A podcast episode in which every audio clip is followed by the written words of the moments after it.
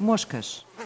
Moscas da azeitona. A mosca faz uma picada na, na, azeitona, isto por si só já está a afetar o valor comercial da azeitona. Inês Guise é bióloga de conservação. Este furo pode levar eh, depois ao aparecimento de bactérias ou à proliferação de, de fungos. Ela faz parte da equipa do Instituto Mediterrâneo para a Agricultura, Ambiente e Desenvolvimento da Universidade de Évora que está a fazer o levantamento do olival português. Mas também as fêmeas da mosca da azeitona depositam os seus ovos dentro desta zona que foi picada, leva ao desenvolvimento de, de larvas que acabam por eh, escavar, entre aspas, o, a azeitona, afetando a qualidade da, da azeitona e, e, consecutivamente, também a qualidade do, do azeite. Uma das preocupações dos investigadores é que o aumento das temperaturas venha a alterar o ciclo de alguns predadores naturais desta mosca como é o caso do morcego, e com menos morcegos a comer moscas, mais moscas a atacarem os olivais. O grande problema é que é expectável que no futuro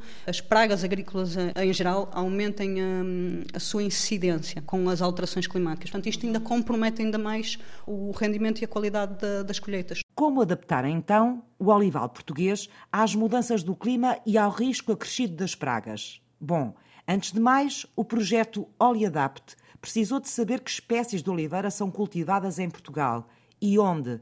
Durante um ano, trabalhou-se na construção de um mapa digital para desenhar a mancha produtiva do país. Já iniciamos esse, esse, levantamento e temos pedido então informação aos olivicultores sobre a localização dos seus olivais e que variedades é que eles cultivam nestes locais. Nós preparamos uma plataforma que as pessoas podem aceder e que basicamente tem uma parte em que tem uh, o território de Portugal continental dividido em quadrículas, em que as pessoas podem fazer uma, uma aproximação com a utilização do, do, do rato do computador e tentar encontrar onde é que está o seu olival e cada quadrícula tem um código associado. A pessoa pode verificar qual é o código que está associado a essa quadrícula, inserir então num sítio específico que diz qual é a quadrícula onde você tem o seu olival e depois tem outra parte para preencher em que as pessoas podem meter aí então as variedades que cultivam. Tem aí a plataforma, então vamos, vamos ver. Portanto, à medida que os agricultores vão respondendo, os dados vão sendo colocados na plataforma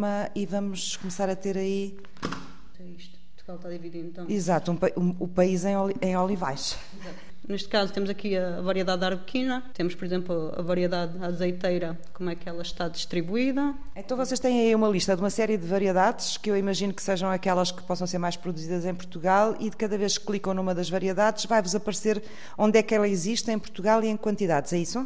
Apenas onde é que elas estão presentes, não nos ah. indica a quantidade, indica-nos okay. sim que está presente naquela, naquela quadrícula. Há imensas variedades de oliveira, não é? Sim. São imensas. Sim. Uh, nós temos claramente muitas variedades portuguesas, mas também temos variedades estrangeiras a ser, a ser cultivadas cá. E agora, com essa informação toda que têm aí digitalizada, o que é que vão fazer? Vão fazer o quê? Vamos fazer uma caracterização de fatores como, por exemplo, as condições bioclimáticas, as propriedades do solo, etc. E vamos projetar isto no presente e no futuro, tendo em consideração as métricas associadas ao painel intergovernamental para as alterações climáticas, que basicamente. Portanto, vão ter em conta, vão cruzar isso com a informação que existe já disponível sobre aquilo que se prevê Exatamente. em termos das alterações climáticas, Exatamente. é isso? Exatamente. Utilizando estes cenários sobre os riscos associados às alterações climáticas, nós vamos conseguir perceber o que é que vai acontecer no futuro às variedades, ou seja, que zonas que têm aquelas condições bioclimáticas, por exemplo,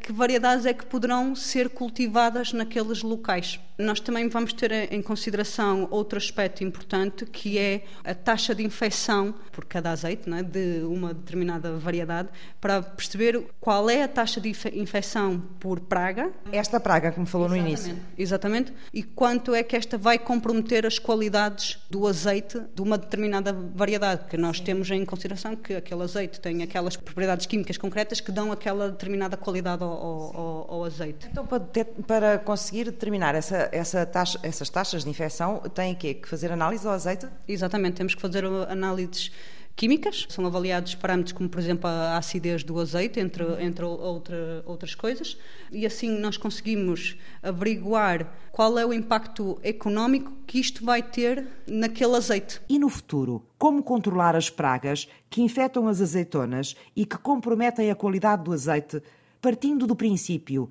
que elas podem aparecer mais vezes e serem maiores.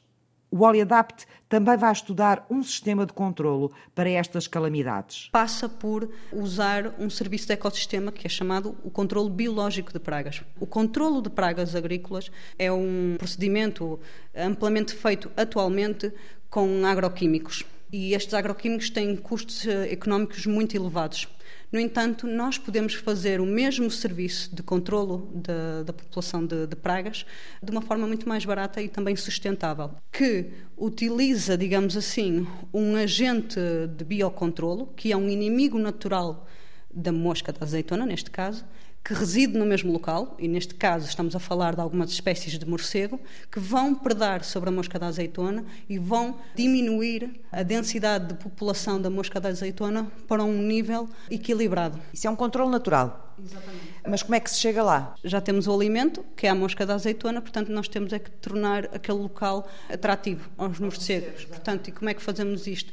Através da instalação, por exemplo, de caixas de abrigo, onde os morcegos podem se abrigar. Podemos fazer plantação de vegetação autóctone, de forma a promover uma heterogeneidade da própria paisagem Sim. ali. E então o morcego sente-se atraído por aquele local e vai ficar naquele local, vai deslocar-se naquele local e vai claramente depois procurar alimento na, no olival. Parece simples, mas exige um equilíbrio fino e vigiado de todos os elementos que compõem um ecossistema.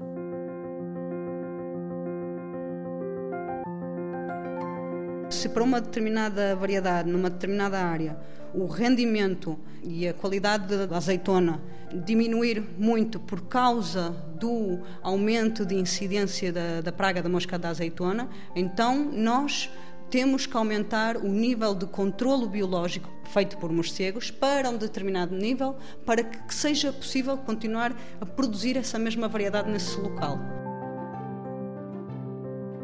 De forma simultânea, se o rendimento e a qualidade forem muito afetados de uma forma tão significativa que nem o próprio controle biológico de pragas por morcegos consegue compensar isso, então nós, como projeto, vamos sugerir às pessoas qual é a variedade mais indicada a ser cultivada naquele mesmo local, tendo também sempre em consideração que níveis de controle biológico é que devem ser praticados para manter essa produção dessa nova variedade.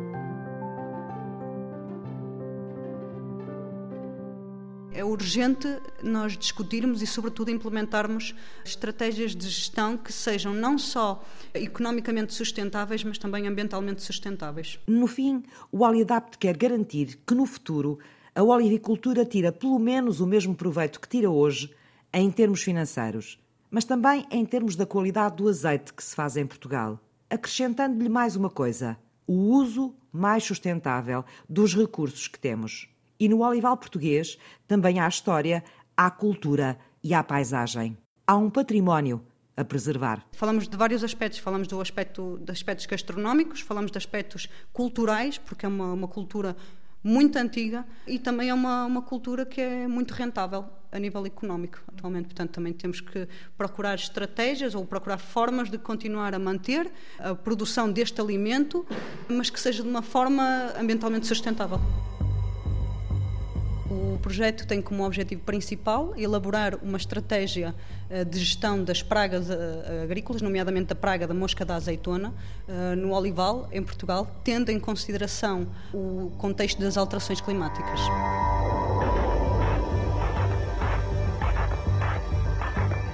As pessoas podem continuar a participar, mesmo de, quando o projeto for uh, finalizado, a plataforma vai, vai estar uh, disponível ao público para que as pessoas possam efetivamente incorporar a sua informação caso assim desejem.